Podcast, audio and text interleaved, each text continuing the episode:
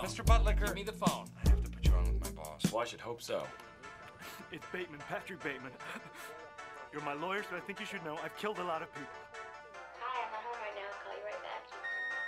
If you're there, please pick up the phone. I really want to talk to you. All we wanted to do was to use your telephone, God damn it, a reasonable request, which you've chosen to ignore.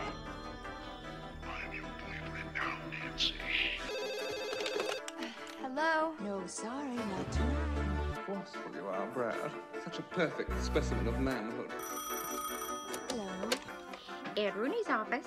Hi, this is Ferris Bueller. Can I speak to Mr. Rooney, please? Thank you. I can't go out.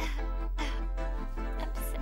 I'm sorry. I guess I dialed the wrong number. Boo, you whore. Bye. I'll call you, okay? Yeah. Pour le réveillon de Noël, cette année, Canal+ a décidé de ramener un petit peu de chaleur dans les foyers, en mettant à disposition ce qui est probablement le, le hit movie de cette année, ou en tout cas de cet été, Top Gun Maverick. Yes. Alors, j'aborde un petit peu mon prochain épisode avec euh, ce que je suis sur le point de dire. Euh, prochain épisode qui résume mon année 2022 au cinéma et en musique, mais you have to know, vous devez savoir que Top Gun Maverick est le film que j'ai le plus vu au cinéma, ex aequo avec, attention, drumroll, avec euh, le Batman de Robert Pattinson réalisé par Matt Reeves, qui était sorti euh, début mars. Et ça, hum, ça dit beaucoup. Et dire que je suis la première confuse, well, um, it's an understatement. Car euh, si un jour je m'attendais à dire euh, Ah ouais, Top Gun, j'aime trop, ouais. euh, bah, bah alors là, it's funny parce que maintenant j'ai une affiche énorme du film Top Gun Maverick que j'ai acheté une vente d'affiches euh, dans un ciné près de chez moi. Genre vraiment, quand je dis énorme, c'est taille cinéma, c'est-à-dire euh, une affiche 120 sur 160. Voilà. Euh, ce qui est bah énorme quoi. ce que vous devez savoir aussi, c'est que ma surprise ne vient pas de n'importe où quand même. Je me, en fait, je me prends de court moi-même, mais ça vient pas de n'importe où parce que Top Gun and I, we have a background, we have a history. Yes, notre histoire avec Top Gun et moi, ça remonte à, loin. Euh, donc, euh, buckle up, ladies, gentlemen and euh, non-binaries, parce que c'est l'heure de la story time. Il faut savoir que depuis que je suis capable de m'en rappeler, donc depuis que je suis petite, hein, mon père a toujours été fan de Top Gun. Vraiment, lui et un de ses plus proches amis, je les ai toujours connus, bah, en gros, à fangirl sur le film, etc. Dès qu'il a l'occasion d'en parler, il en parle. Dès qu'il trouve quelqu'un qui pense comme lui, yes, Top Gun, let's go, USA et tout. Genre, je suis là en mode, Mhm, ok, genre, nice. Et, and, you know, it's, it's a boy thing, genre. Top Gun a un petit peu cette répute pour, euh, pour les straight people, I'll say, euh, que c'est un film rempli de testostérone, genre un film pour les hommes, les vrais, car quoi de mieux que des pilotes de chasse qui font joujou avec leurs avions et qui sont en guéguerre pour savoir qui est le meilleur pilote, pour euh, vraiment affirmer sa masculinité, quoi. Bref, on avance un petit peu dans l'histoire, donc ça c'est vraiment pas l'ambiance avec laquelle j'ai grandi, mais voilà quoi. Now, euh, on est en 2019 et vient le jour où ma maman revient de sa petite sortie running en larmes, vraiment full on sobbing, parce qu'elle a trouvé une cage à chat enroulée de gros scotch sur le bas-côté de la route. Et turns out, à l'intérieur, il y avait un chat tout roux et apeuré, quoi. Euh, donc, on est en mars 2019, et enfin, je me souviens du mois et tout, parce que je m'en souviens comme si c'était hier, parce que vraiment, trois jours avant cet événement, j'étais allée voir euh, Captain Marvel avec ma petite sœur au cinéma. Et direct, quand j'ai vu ce petit rouquin, là, je me suis dit, bah, we're gonna call it Goose. en fait, le chat dans Captain Marvel s'appelle Goose. Donc, voilà, on adopte le chat, il, est, il, fait partie de la famille maintenant, il s'appelle Goose. Fast forward to. On accélère un petit peu tout. Je sais plus quand. Mais ma maman, euh, voilà. Par le biais de certaines personnes, elle découvre une association et elle revient again avec un chat. Mais cette fois-ci tout tigré, gris et noir, avec des yeux bleu-vert magnifiques. Et vient le débat des prénoms, bien sûr. Et c'est là que hum, commence la spirale, un petit peu. Car le premier chat s'appelant Goose et mon père étant un fan invétéré de Top Gun, well, connected the dots. It did. Donc, Maverick, c'est son nom, au petit nouveau. Goose and Maverick. Et j'ai deux chats qui s'appellent Goose et Maverick. Comme les deux personnages principaux de Top Gun. Voilà, c'est marrant, on rigole et tout, mais moi, le premier Top Gun, donc celui réalisé en 86, j'aime pas du tout. Voyez, c'est le running gag avec euh, le fait qu'on charrie mon père sur le fait qu'il aime ce film, etc. C'est marrant. Mais hum, en soi, quand je regarde le film, je l'ai vu quand j'étais petite parce que voilà, family tradition with my dad and everything. mais même en le regardant avec un œil plus âgé, je j'aime pas. Alors oui, il y a de l'action, il y a un jeune Tom Cruise, you know, mais sinon, la seule chose que j'arrive à dire, c'est que c'est un peu cliché sur les bords. C'est-à-dire que le script, euh, enfin le plot se devine facilement. Ce qui m'amène également à dire du coup que ça se déroule un peu, même un peu beaucoup comme une fanfic Wattpad, mais genre mal écrite, tu vois. Et du coup, je dis ça parce que, well, pour moi, plus je le regarde et plus je ne peux m'empêcher de voir les, les sous-tons LGBT, genre le, les queer codes. Et, et en disant ça, j'exclus vraiment la scène de volleyball, hein, parce que, ça, parce que pour moi, c'est c'est aussi straight que George Michael dans les clips de Faith, quoi. Voilà. Et, il y a un réalisateur de cinéma super connu qui pense la même chose que moi. Et la même chose que beaucoup de personnes. Hein. Euh, et d'ailleurs, ça me fait penser, juste avant de vous présenter ce réalisateur-là, il y a pas longtemps, Miles Taylor, acteur principal euh, qui joue Bradley Rooster Bradshaw dans le nouveau Top Gun Maverick, a, a, host SNL, donc Saturday Night Live. Et dans son discours, dans son monologue euh, d'ouverture, il disait que le film Top Gun Maverick avait réussi à, rassembler deux communautés, la communauté euh, de la Navy euh, américaine et la communauté LGBT. Enfin voilà, c'était drôle. Mais du coup, parenthèse fermée, il y a un, réalisateur super connu qui pense la même chose, comme quoi euh, Top Gun is queer coded. Et cet homme, c'est Tarantino. It's fucking great. What is Top Gun? You think it's a story about a bunch of fighter pilots? Yeah, it's about a bunch of guys waving their dicks around. It is a story about a man's struggle with his own homosexuality. That's serious. That is what Top Gun is about, man. You've got Maverick, all right? He's on the edge, man. He's right on the fucking line, all right? And you've got Iceman and all his crew. Right. They're gay. And they are they represent the gay man, Right. all right? And they're saying, go, go the gay way, go the gay way. He could go both ways. What about Kelly McGillis, right? Kelly McGill, she's she's she's heterosexuality. She's saying no, no, no, no, no. Go the normal way. Play by the rules. Go the normal way. And they're saying no. Go the gay way. Be the gay way. Go for the gay way. All right. That is what's going on throughout that whole movie. Cette théorie comme quoi Iceman représente The Gay Way et que Charlie Blackwood, donc la prof que, que Cruz essaie de se faire pendant tout le film, représente The Straight Way et qu'elle fait tout pour l'attirer jusqu'à s'habiller plus masculin, etc. Bah vraiment, je suis d'accord à 100%. Une fois qu'on entend ce dialogue de, de Tarantino, bah of course que je le crois. Of course que ça tient la route.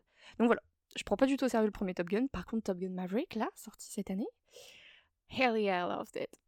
Et c'est là que, que la spirale devient encore plus infernale parce que je déteste le premier mais j'adore le deuxième. J'avais toute cette image craftée de Hmm, non, j'aime pas Top Gun, nanana, I'm different. Et là, je me retrouve à aimer le dernier. The fuck? Non, c'est.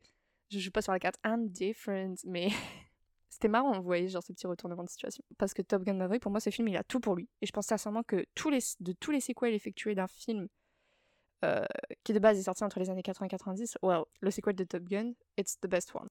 Déjà, d'un point de vue characters arc, genre les personnages, je trouve qu'il y a plus de profondeur, plus de potentiel dans le Top Gun Maverick. Le film est plus dramatique aussi, entre guillemets, genre il y a plus de place pour adresser les remords de Maverick, donc le personnage de Tom Cruise, et il en va de même pour le personnage de Rooster. Et l'histoire qui les relie, en fait. Il y a plus de place pour traiter tout ça, et c'est important, en fait. Donc ça veut dire que le film, comparé au premier, euh, Top Gun se concentre pas que sur l'action et le déroulement de l'histoire. C'est ça un petit peu plus en profondeur, et ça, j'apprécie. Et ensuite, solid movie, so solid music, of course. Hans Zimmer, donc euh, compositeur incroyable de musique de cinéma que vous avez sûrement entendu dans Interstellar, Inception et compagnie, bah, il était à à la tête de la soundtrack du film et ça se sent quoi. On retrouve l'instru iconique, genre euh, les notes de musique iconiques du premier, avec une touche de Zimmer, donc un petit peu dramatique, et également Lady Gaga qui fait euh, la chanson Hit du film quoi. Troisième bon point aussi, je trouve que Joseph Kosinski, le réalisateur, a vraiment fait du bon boulot car il y a quelques plans qui sont sympas, esthétiquement parlant. Et puis les parallèles entre le Top Gun de, de 86 et celui-là, là, le, dernier, ils sont les parallèles sont flagrants. Certaines scènes sont des échos carrément, donc c'est sympa pour les femmes de repérer les easter. De plus, l'histoire se déroule sans accroc, et ça c'est grâce euh, à Christopher McQuarrie, donc le scénariste, et au travail aussi euh, en collaboration euh, étroite avec euh, du coup Kosinski. Mais il faut savoir que Christopher McQuarrie, le scénariste, il a quand même à son palmarès les scénarios de The Usual Suspect, Edge of Tomorrow, les deux dernières missions impossibles. Solide, quoi, c'est carré. le tout, en fait, le tout mélangé avec tous ces ingrédients, ça sent que ça tient carrément la route. Et en fait, quand on prend du recul, Top Gun Maverick, c'est le Top Gun de 86, mais en beaucoup mieux, avec beaucoup plus de choses adressées, mais c'est grave aussi une préparation monstre et laborieuse aussi. C'est grave aussi une préparation... Ça va... Don't mind my French, ok? Mais je dis monstre et laborieuse comme préparation, parce qu'il faut savoir que le casting du film, celui qui compose la nouvelle équipe euh, d'aviateurs, well, ils sont passés par plusieurs mois d'entraînement intensif, type euh, armée US Navy, quoi, à la demande de Tom Cruise, of course. Moi, déjà, Tom Cruise, je c'est quelqu'un. euh, I hate to love him. Genre, voilà, il fait partie de l'église scientologue, etc. L'église, non, il fait partie de la scientologie, donc c'est un petit peu considéré comme une secte aux États-Unis et il y a beaucoup de, de true crime et d'affaires autour de cette secte, I'd say. Yes. Mais en tant qu'acteur et en tant qu'investisseur du, du cinéma, il, il est insane. Enfin, il a, là, avec son film tout seul, il a réussi à remettre en route le cinéma, je pense. Et même au niveau de tous ses autres films, euh, c'est lui qui finance, il les, bah, les produit tous, il donne des... C'est un truc de malade. Donc moi déjà, Tom Cruise, c'est un, un cas particulier d'Hollywood qui, me, qui me trigger. Genre, je, je suis vraiment curieuse, je suis impressionnée et curieuse à la fois et d'en savoir plus sur lui. Et donc, le tournage de Top Gun Maverick a suivi la réputation de Tom Cruise. C'est-à-dire que c'est qu'il donne des sueurs froides à ses assurances, à ses assureurs, quoi, à vouloir effectuer les cascades les plus dangereuses et délirantes qu'il puisse créer. D'ailleurs, ça me fait penser, il y a pas longtemps, pour le nouveau Mission Impossible qui sort l'année prochaine, il a battu son propre record. Genre, il a sauté d'un tremplin en moto, cross, depuis le haut d'une falaise, et ensuite, euh, bah, il se lance dans le vide, il lâche la moto et euh, bah, il, il déclenche le parachute, quoi. Bref, le monsieur, il s'en relâche. et ce fut également le cas pour la sortie de son chouchou de film. Car, en fait, ce qu'il faut savoir avec Top Gun Maverick, c'est qu'en plus d'avoir un entraînement intensif, etc., euh, avant d'être présenté à Cannes cette année, Top Gun Maverick a été considéré par beaucoup de plateformes de streaming. Covid et confinement oblige, parce que le film a été tourné, a commencé à tourner avant le Covid, et après, bon bah boum. Et, en fait, le film aurait pu être réalisé sur Netflix, Amazon, ce que vous voulez, mais Tom Cruise a toujours dit non, même aux plus gros chèques qui lui ont été proposés, parce que pour lui, c'était un film. Il en a fait sa mission de sortir ce film au cinéma, expliquant que c'était un film filmé pour les salles. Parce qu'il faut savoir que Mr. Cruise a financé la création du film, of course, comme tous ses films, il est producer, donc. Mais il a également financé la création de, de nouveaux lens, c'est-à-dire de nouveaux objectifs de caméra, ou même de, de caméra carrément, conçus spécialement pour être maintenus sur les avions de chasse, donc des F-18s, des, avions de, l'armée américaine, pour être le plus fidèle à la réalité en fait, vous voyez. Même les, caméras à l'intérieur des cockpits, etc. Tout ça a été conçu spécialement pour le film Top Maverick, créé pour le film, financé par Tom Cruise. Donc, en fait, il y avait tout un investissement et tout un travail qui, qui pour Tom Cruise méritait d'être vu dans les salles. Et thank God, it, got, it did get a release in the theater parce que euh, c'était une expérience à avoir en IMAX, en Dolby, Sound Digital, ce que vous voulez, parce que même le son dans le film, on l'entend de ouf. Hein. Là, il est sorti sur Canal+, j'ai re-regardé, et juste avec mon casque, on sent vraiment, et il est disponible sur Canal+, et sur Canal+, on peut mettre le son Dolby Digital, donc si vous avez de quoi à la maison pour, pour le regarder avec une bonne qualité de son, faites-le. Mais le son des engins, enfin, c'est toute cette transition de son, etc. Enfin, il y a un vrai editing qui est fait et c'est sympa. Bonjour aviateur, ici votre commandant de bord. Aujourd'hui, première leçon de combat aérien. Dogfight. Exercice de combat rapproché. Canon seulement, pas de missiles. Je vous impose un plancher minimum de 5000 pieds. Vous êtes une équipe, vous devez me descendre, sinon...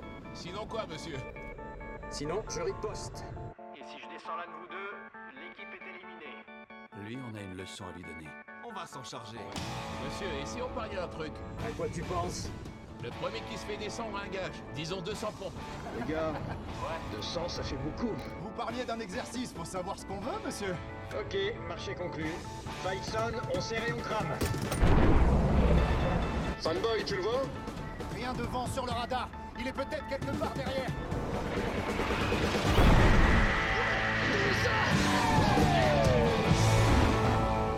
Moi, ce que j'ai particulièrement apprécié aussi dans, dans tout ce... On essaie de faire le plus euh, écho au premier film, euh, blablabla, bah c'est le casting en fait. le casting de ce film est clairement une version 21e siècle du casting du premier, Top Gun. Et je pense qu'il y a une, une des scènes les plus connues, bah, enfin, des plus connues du film. Euh, déjà, il y a la scène de Dogfight Football. c'est... Voilà, forcément, forcément j'allais parler de cette scène. Oh, vous avez vu qui est-ce qui, qui, qui host ce podcast quand même? I mean...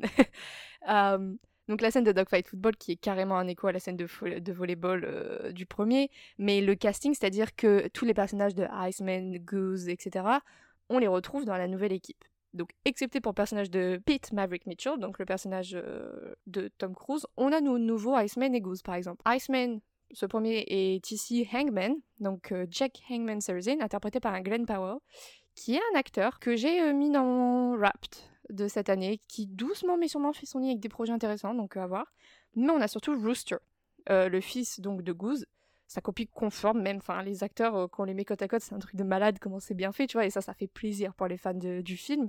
Même pour moi qui de base n'étais pas fan, le plus on est fidèle le mieux, aux, origines, le mieux c'est, vous voyez. Cette copie conforme est interprétée par Miles. Je dirais juste que the whole Ray-Ban Caravan porn stash and Hawaiian shirts it for me. Miles funny enough, en plus, ce qui était agréable quand j'ai regardé ce film, c'est que bah, c'est un acteur que je connais depuis Divergente. Alors, Divergente, euh, on a tous eu nos films comme ça euh, entre la période collège-lycée, si vous avez à peu près mon âge, c'est-à-dire au début de votre vingtaine. Euh, les dystopies comme ça, les, livres Young Adults, euh, il y en a c'était Twilight, Hunger Games, Le Labyrinthe. Moi, c'était Divergente, voilà. Et en 2014, le premier film Divergente sort. Donc, moi, je deviens fan du casting. Ça m'ouvre les portes à tout ce qui est Wattpad, Tumblr, le monde des fangirls. À l'époque, il y avait Vine, même le nombre d'édits incalculable que j'ai sauvegardé sur cette application Vine. Euh, donc voilà. Et d'ailleurs, Divergente, petite anecdote, c'est son second projet avec Shailene Woodley parce qu'ils avaient, euh, avaient tous les deux effectué un film qui s'appelle euh, Spectacular Now, qui a été réalisé en, en 2013 et qui était un petit peu le film chouchou indé de l'époque. Vraiment chouette, quoi. Moi, j'avais beaucoup aimé. Mais bref. Moi, ce qui me termine, par contre, avec Miles Teller, c'est que c'est un acteur dont j'apprécie beaucoup les projets, euh, la filmographie. Mais c'est que en 2014, il sort Divergente. La même année, 2014, il est aussi à la tête du grand et somptueux Whiplash de Damien Chazelle. Voilà. Euh, donc, Miles Teller, J.K. Simons, Damien Chazelle, c'est un de mes films vraiment préférés qui surpasse toutes vos attentes et vous surprend à chaque retentissement de cymbales. Il est dispo sur Canal+, donc c'est un devoir de citoyen, je pense, euh, que de regarder ce grand film. Mais anyway, tout ça pour dire que Miles Teller, j'aime bien ses projets, sauf euh, les 4 fantastiques, là vraiment, honey, I'm so sorry, but what the hell. Mais dernièrement, donc vous pouvez le retrouver dans Spiderhead sur Netflix ou encore la série Too Hot to Die Young sur Amazon Prime et là dans Top Gun Maverick. Mais moi, il y a un projet que j'ai adoré qui est tout récent, qui est sorti juste avant euh, son hype pour euh, Top Gun Maverick et il s'agit de The Offer sur Paramount+. Look, we want to make a movie. This could become a cultural phenomenon. The likes we've never seen before. Well, then we better get started. I know how to make this film. It's a metaphor for the American dream. This is not just some gangster film. Makes us look like a joke, and that's bad for business. This is a story about family. It's Shakespeare. Agencies won't touch us. It's epic. You want to be a producer? Beg, borrow, steal, do whatever it takes. Gangster movies are dead. We will snuff out the hatred If I say I'm gonna handle something, I'm gonna and handle the it. prejudice. You still gonna try and make this thing? Sinatra wants us to shut the picture down. You got brains and you got balls. Try using Vraiment, c'est une série que j'ai regardée par hasard parce que du coup, euh, ce qui est bien avec un acteur qu'on qu'on connaît depuis longtemps mais et qu'on pense suivre, mais vous savez, des fois on perd un petit peu de vue les projets et tout, bah du coup là je suis allée recheck sa, un petit peu sa filmographie sur IMDB, etc. Et, et je voyais il avait une série euh, et j'en avais rapidement entendu parler sur Twitter parce que j'avais vu les, les, les tweets sur Film Updates, mais voilà, bref. En fait, c'est une série qui parle du making-of euh, du film de 1972 réalisé par Francis Ford Coppola, Le Parrain. Voilà. Donc la série, déjà, il faut savoir qu'elle est faite 50 ans après Le Parrain, donc euh, réalisé en début, fin avril 2022, oui. C'est un, très bel hommage. C'est un très bel hommage au film, un très bel hommage à Hollywood en général. C'est vraiment une love letter to the movie. Mais quand j'enregistre cet épisode, donc, j'ai vu le, le- le film Le Parrain, parce que je l'avais jamais vu avant. Voilà. c'est ça aussi le plot twist en plus de moi euh, qui aime Top Gun, c'est que je n'avais jamais vu Parrain, et là je termine 2022 en ayant vu ce classique, quoi. C'est pour ça que je me sentais obligée de parler, c'est un petit peu ces retournements de veste comme ça, parce que c'est des trucs que j'aurais jamais pensé faire. Au final, je l'ai fait. Might seem silly to you all, ça doit paraître un petit peu bête pour vous, mais pour moi, c'est. Voilà. C'est groundbreaking, c'est important. Ce qu'il faut savoir, c'est que je n'avais pas vu le parrain, donc, quand j'ai commencé la série. Bizarre, je sais. Mais ce qui fut trop bien avec cette expérience, c'est que. En fait, je, je me suis pas euh, sentie euh, mise sur le côté en regardant la série. Donc, j'avais pas vu la trilogie. Euh, et t'as pas besoin d'avoir pour apprécier la série, quoi. Donc, au casting, on retrouve Miles Teller dans le rôle de Albert S. Ruddy, Al, comme euh, il est constamment appelé dans la série, qui est le producteur du film. Donc, producteur, c'est-à-dire que c'est lui qui doit euh, trouver l'argent, c'est lui qui doit trouver l'équipe, il a euh, son équipe qui doit gérer euh, les locations de, pour tourner le film, etc. il gère tout ce qui est prod, etc. Et waouh, ce fut une galère monstre pour réaliser ce film. Vraiment, genre, il y a de quoi se, tirer les cheveux. Et il faut savoir que de base, ce rôle-là ne devait pas du tout aller à Miles Teller. Il devait, de base, au casting, c'était Armie Hammer qui était casté pour refaire Already et pour ceux qui ne savent pas, Amy Hammer, il y a eu des petites histoires avec ses ex-compagnes, petites histoires de cannibalisme, de kink un peu chelou qui sont sorties et qui a fait un petit peu shake la twittosphère et la blogosphère, etc. Donc du coup, bah, il est un petit peu down, je pense, pour Hollywood maintenant. Donc du coup, il a perdu le rôle. Miles Teller est arrivé, he stepped in. Thank God he did. Le rôle lui allait trop bien. Moi, j'aimais beaucoup. L'histoire est inspirée de faits réels of course, parce que le vrai Al Reddy donc, euh, a même participé à la réalisation de la série grâce à ses anecdotes de tournage et au livre qu'il avait, euh, qu'il avait écrit sur son expérience, sur euh, son expérience en, réalisant ce, en réalisant ce film. Car il faut savoir que c'est quand même un monsieur, Al S. Reddy qui a commencé comme consultant informatique vraiment au milieu nulle part en, Californie et qui a terminé par, par, gagner un Oscar pour Le Parrain, quoi. Pour son premier film avec Paramount, quoi, genre je pense qu'il a une histoire un peu qui qui sort du lot. L'histoire est donc crazy enough pour me garder en haleine et y a, bien sûr il y a une liberté dramatique qui est prise, hein, je veux dire parce que ça part du making of euh, du, du, film Le Parrain, mais du coup aussi tout ce qui était problème derrière. Euh. Par exemple, est-ce que vous saviez un truc que j'ai appris avec la série qui c'est trop bien en fait, c'est que moi j'adore apprendre des trucs comme ça, c'est que dans le film Le Parrain, le mot mafia n'est jamais prononcé, ou peut-être une fois, une seule fois. Mais le mot mafia n'est jamais prononcé parce que c'était une demande d'une ligue associative de familles italiennes de New York, donc en gros avec euh, les Dons de New York, car oui, ça, ça a vraiment existé. Et Sinatra en faisait euh, partie. Frank Sinatra euh, était relié à la mafia italienne de New York. Je ne savais point. Voilà, je, voilà.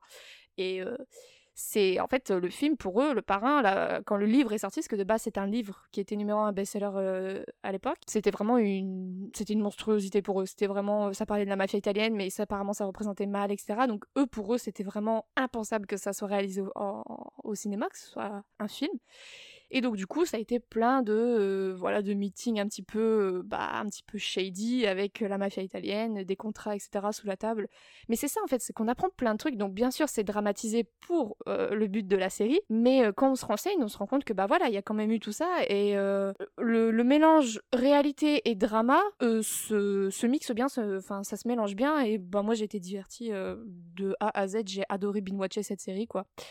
Dan Fogler est l'acteur qui, joue Coppola, qui lui ressemble fort d'ailleurs. Donc c'était vraiment... En fait, le casting pour moi, c'est ce qui était vraiment le point fort du film. Euh, d'ailleurs, Coppola, euh, vraiment, uh, it was crazy boring. Vraiment, c'est un pick me. Il fait des crises pour rien et tout. Je, sais pas si c'est comme ça dans la vraie vie. Enfin, faudrait que je me renseigne un petit peu sur euh, les expériences de tournage avec Coppola, mais c'est comme ça sur chacun de ses films. Au secours. Au secours. mais mais en plus de Miles Teller qui était vraiment bon pour moi, j'ai retenu aussi les performances de Juno Temple. Juno Temple, c'est euh, une, petite, euh, une petite, petite actrice comme ça, blonde, euh, que j'ai connue dans Ted Lasso, moi de base, et qui a joué Betty McCart, la secrétaire de Already, et c'est une secrétaire archi déterminée, independent woman, elle sait ce qu'elle veut, elle, elle gère son truc de A à Z, et elle a une... Elle a une un character arc, elle a un, parcours de personnage qui pour moi était vraiment euh, super intéressant à suivre, etc. Mais vraiment, ce que j'ai le plus apprécié pour moi, la pépite sur le glaçage du gâteau, bah ce film Matthew Good. Matthew Good, c'est un, acteur britannique de base que je connaissais rapidement de vue. J'avais vu un film avec lui, l'actrice d'Alice au Pays des là, qui fait Janet aussi.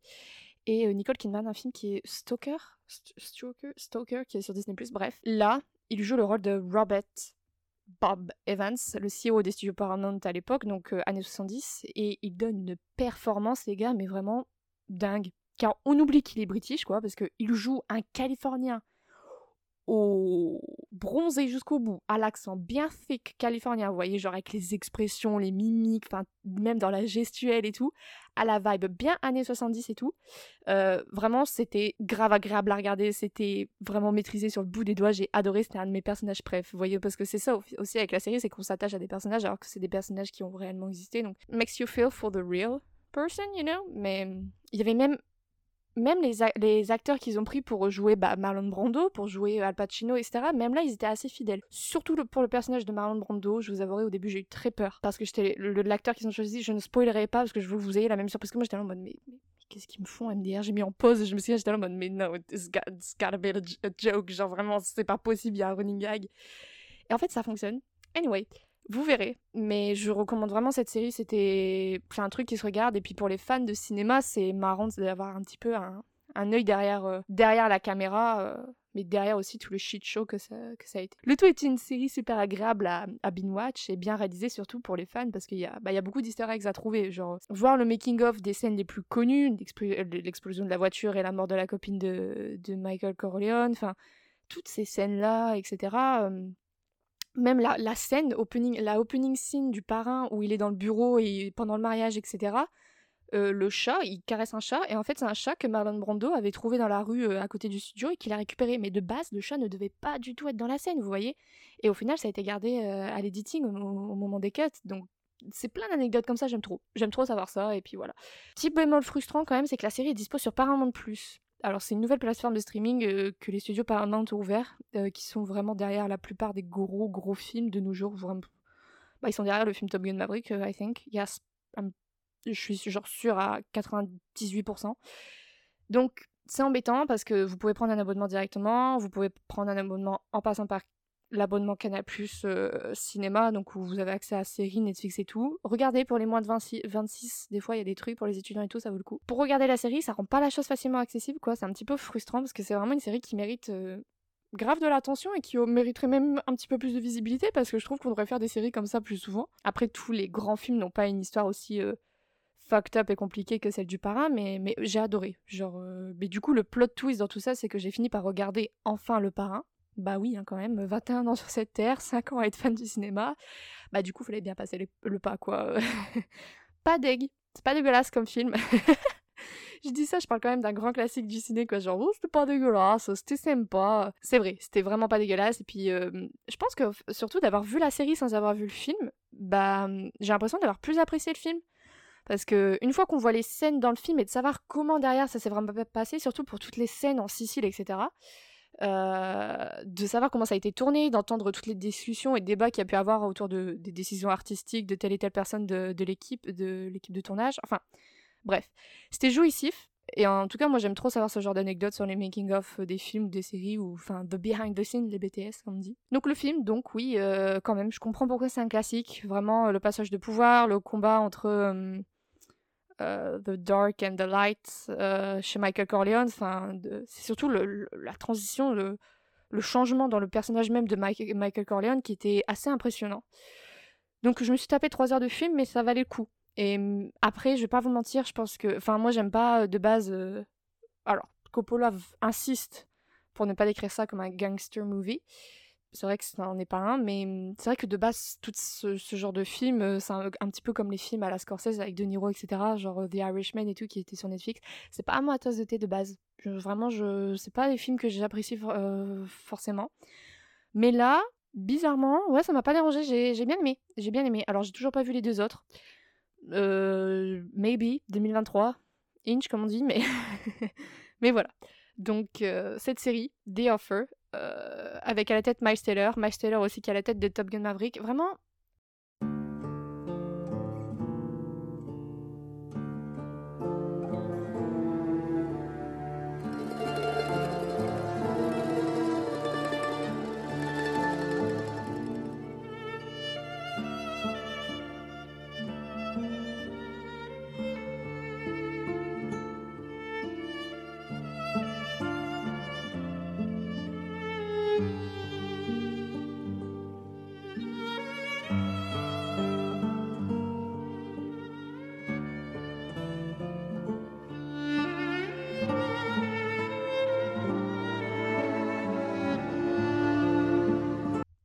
2022, c'était, euh, j'avais besoin d'en parler parce que ces petits retournements de situation m'ont fait un petit peu bugger. Genre, euh, Le Parrain, je me souviens, c'était le premier film que j'ai ajouté à ma watchlist sur les, quand j'ai téléchargé les Letterboxd. Et, et pourtant, j'ai téléchargé ça bah, quand j'étais au lycée, donc euh, ouais, ça va faire 5 ans, ouais. Et là, je l'ai regardé enfin, j'étais en mode wouh Même l'application a dû dire yay, she finally did it, it's a win. Donc voilà. Mais en tout cas, c'est ces petits retournements de situation. euh, Maintenant, je vais faire attention de plus autant euh, effectuer ce running gag euh, sur Top Gun avec mon père parce que je sais que maintenant, bah, le Top Gun Maverick, it's a new personality trait.